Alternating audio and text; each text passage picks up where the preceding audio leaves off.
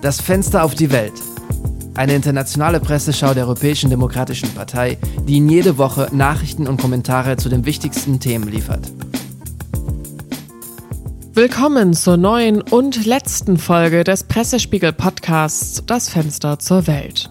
Heute ist Freitag, der 27. Januar und in diesem Podcast hören wir die besten Leitartikel aus aller Welt zu den folgenden Themen. Der Lage der Wirtschaft, dem Verlauf des Krieges in der Ukraine und der Klimakrise und den erneuerbaren Energien. Beginnen wir gleich mit der ersten Serie von Leitartikeln. Das erste Thema des Tages ist die Lage der Weltwirtschaft, die sich aufgrund des starken Preisanstiegs in einer Krise befindet. In diesem Zusammenhang ging letzte Woche in Davos in der Schweiz das Treffen des Weltwirtschaftsforums zu Ende, an dem führende Politiker und Wirtschaftsexperten aus der ganzen Welt teilnahmen. Beginnen wir mit einem Thema, das in der öffentlichen Wirtschaftsdebatte zunehmend an Bedeutung gewonnen hat, nämlich die Verteilung des Reichtums. Guido Alfani, Wirtschaftswissenschaftler an der Universität Bocconi, berichtet darüber in der italienischen Zeitung La Repubblica.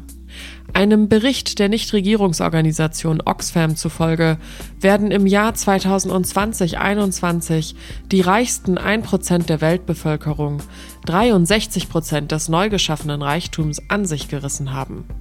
Allein in Italien besitzt das reichste 1% der Bevölkerung 23,3 Prozent des gesamten Vermögens des Landes. Ein Trend, der sich in den letzten 20 Jahren verstärkt hat. Im Jahr 2002 lag der Anteil des Vermögens der reichsten 1 Prozent bei 11 Prozent und damit bei weniger als der Hälfte des heutigen Wertes. Betrachtet man jedoch die vergangenen Jahrhunderte, so scheint es, dass der Trend diametral entgegengesetzt verlief. Dies, erklärt der Professor, liegt nicht daran, dass die Reichen den direkten Risiken von Krisen stärker ausgesetzt waren, sondern daran, dass sie regelmäßig aufgefordert wurden, mehr als andere zur Finanzierung von Antikrisenmaßnahmen beizutragen. Dies lässt den Verdacht aufkommen, dass die jüngsten Krisen eher von der Gemeinschaft als von den Reichsten bezahlt wurden. Ein Kollektiv, das immer weniger in der Lage ist, wirtschaftliche Schocks aufzufangen, was zu weiteren sozialen Ungleichheiten führt. Durch die Nichtbesteuerung in Krisenzeiten besteht die Gefahr zunehmender sozialer Spannungen im Rahmen einer zunehmend ungleichen und sozial unbeweglichen Gesellschaft. Die einzige Möglichkeit, das Problem zu lösen oder zumindest abzumildern, besteht darin, die Steuersysteme in Richtung einer größeren Progressivität zu überdenken, was keineswegs bedeutet, dass mehr Steuern für alle erhoben werden, so Alfani abschließend. Ein weiterer Trend der letzten Jahre ist die Förderung protektionistischer Maßnahmen. Eine protektionistische Wirtschaftspolitik, die der Westen bereuen wird, meint Janan Ganesh, Kolumnist der britischen Financial Times. Die Abhängigkeit Deutschlands von russischem Gas, erklärt Ganesh, hat vor allem zwei negative Folgen. Die erste ist die Stärkung des Einflusses des Kremls auf Europa. Zweitens die Glaubwürdigkeit der protektionistischen Politik. Sehen Sie, was passiert, wenn strategische Industrien für den Handel geöffnet werden, heißt es. Im Falle der ersten Konsequenz lässt sich das Problem leicht lösen, indem man auf alternative Energieformen zurückgreift. Im zweiten Fall wird es jedoch schwieriger sein, den wachsenden Einfluss protektionistischer Ökonomen auf die Volkswirtschaften der Welt zu bekämpfen. In diesem Sinne hat US-Präsident Joe Biden den Inflation Reduction Act verabschiedet, der unter anderem darauf abzielt, China wirtschaftlich zu bekämpfen. Aber das neue Gesetz wird wahrscheinlich auch den europäischen Unternehmen schaden. Damit geben die USA jedoch implizit zu, dass sie der Weltsicht autoritärer Regime erlegen sind, in der die Interessen einzelner Länder Vorrang vor denen der internationalen Gemeinschaft haben. Diese protektionistische Wende ist eine tiefgreifende intellektuelle Eroberung seitens der Populisten. Die Vereinigten Staaten haben den Kalten Krieg gewonnen, so die Schlussfolgerung des Kolumnisten, zum Teil durch den Aufbau eines Handelsimperiums, dem sich Drittländer zu ihrem Vorteil anschließen konnten. Was kann in einer protektionistischen Welt eine gleichwertige Strategie sein? Die Redaktion der spanischen Zeitung El País hingegen führt uns zurück zu dem eingangs erwähnten Treffen in Davos. Obwohl die Schlussfolgerungen des Gipfels weniger negativ ausfielen als erwartet, da die Weltwirtschaft den scharfen Abschwung, den viele noch vor einigen Monaten vorausgesagt hatten, vermieden hat, sollten die bevorstehenden Herausforderungen nicht unterschätzt werden. Dazu gehört nach wie vor die Inflation. Der Inflationstrend hat sich zwar umgekehrt, aber es wird nicht leicht sein, zu der Situation vor der Krise zurückzukehren. Und obwohl die Wachstumszahlen besser sind als erwartet, hat sich die Kaufkraft der ärmeren Bevölkerungsschichten in mehreren Ländern drastisch verringert. Auch auf geopolitischer Ebene besteht Unsicherheit aufgrund protektionistischer Bestrebungen. Die Verringerung der Abhängigkeit des Westens von China mag ein berechtigtes Ziel sein, könnte aber die Effizienz unserer eng miteinander und mit dem asiatischen Riesen verflochtenen Volkswirtschaften beeinträchtigen.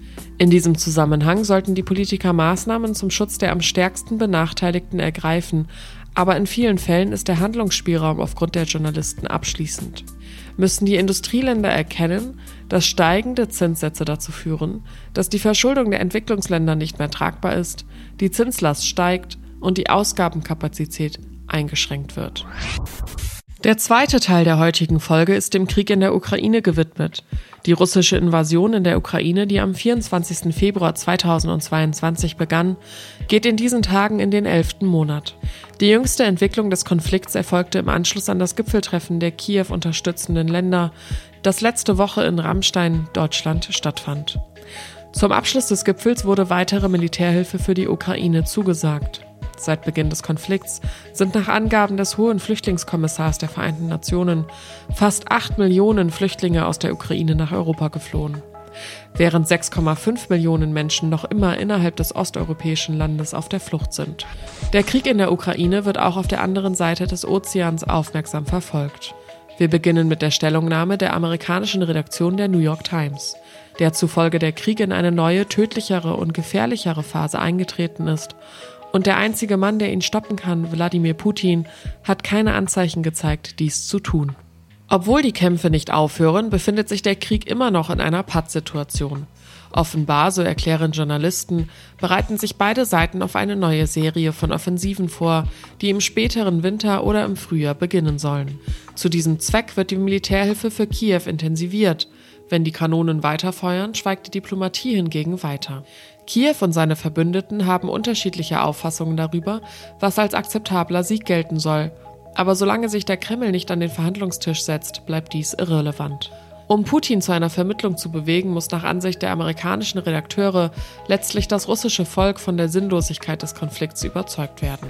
Der Anthropologe Viktor Stotzkowski hingegen gibt in der französischen Le Monde eine umfassendere Lesart der Beweggründe für den Konflikt.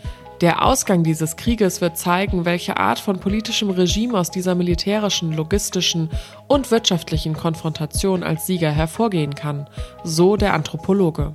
In der Tat stehen die Autokratie des Putin-Regimes und seine Anhänger dem Modell der demokratischen Staaten gegenüber, die Kiew unterstützen.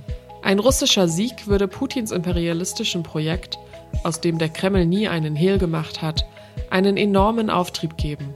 Putins ultimatives Ziel wäre es nämlich, Europa politisch gespalten, militärisch schwach und wirtschaftlich abhängig von seinen natürlichen Ressourcen zu machen. Ebenso würde ein Sieg des demokratischen Lagers den Völkern, die unter einem nichtdemokratischen Regime leben, zeigen, dass es möglich ist, dieses zu stürzen. Wenn dies der Fall ist, könnte dies auch das Ende der letzten Diktaturen in Europa, wie zum Beispiel Weißrussland, bedeuten. Um diese Hoffnung zu ersticken, hat Wladimir Putin die Ukraine angegriffen. Er will seinem eigenen Volk zeigen, dass eine Diktatur immer mächtiger ist als eine Demokratie. Sollte Europa als Sieger und damit stärker und geeinter hervorgehen, könnte es eines Tages darauf hoffen, in seinem östlichen Teil nicht ein besiegtes Russland, sondern ein demokratisches, freies und wohlhabendes Russland zu haben. Der Leitartikel des Belgiers Bernard Adam der in der Zeitung Le Soir veröffentlicht wurde, bringt uns auf die Frage der Waffenlieferungen an die Ukraine zurück.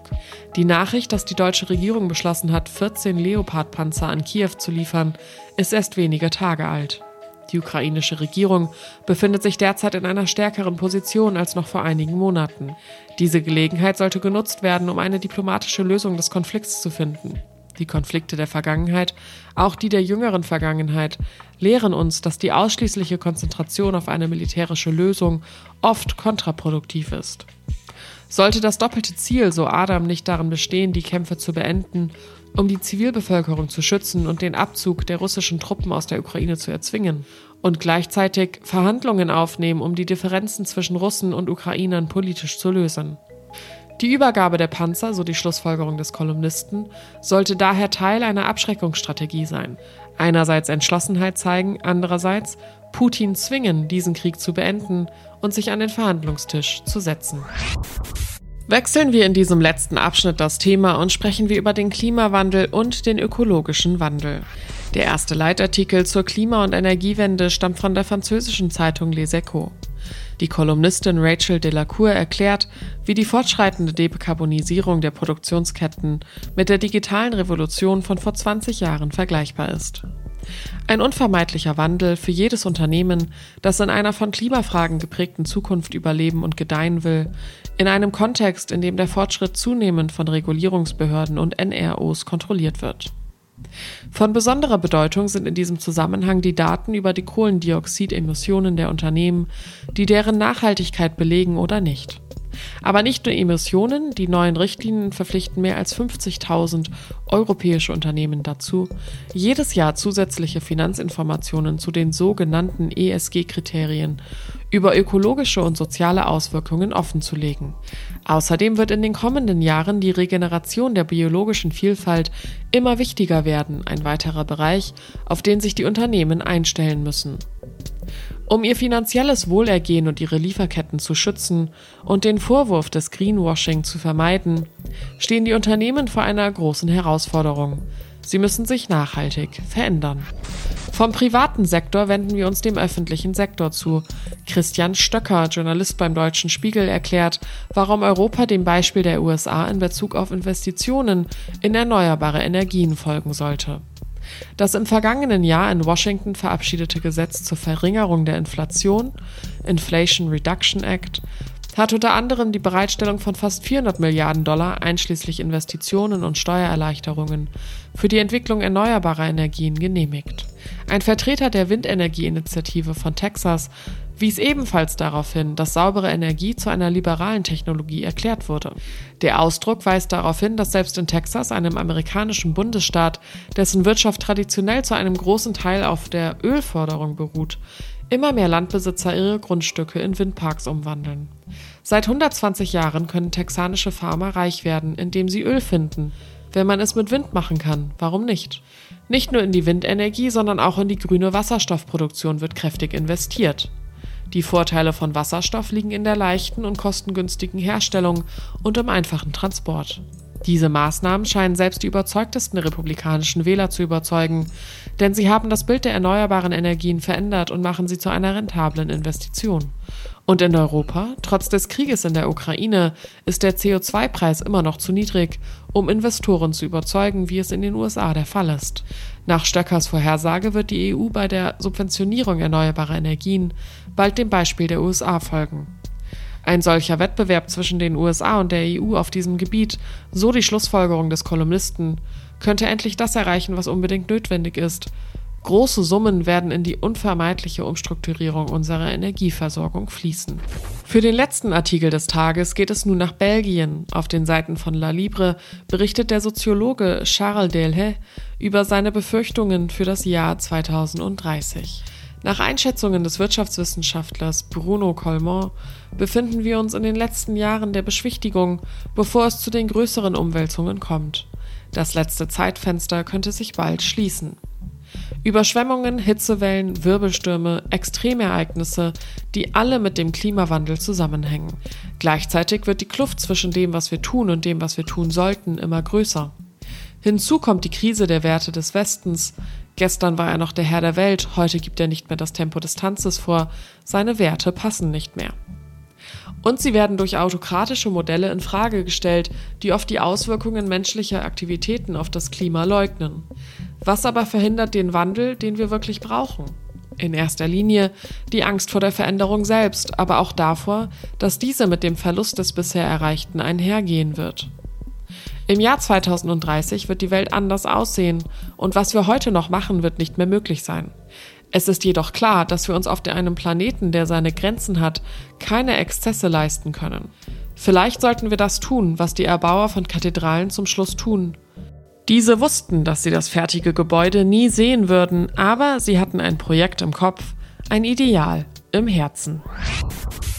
Wir sind nun am Ende dieser letzten Folge des Pressespiegel-Podcasts Das Fenster zur Welt angelangt. Wir grüßen Sie und danken Ihnen, dass Sie uns bis hierher gefolgt sind. Die redaktionelle Arbeit dieser Woche wurde von Daniele Rutzer durchgeführt und am Mikrofon saß ich, Lara Büsing.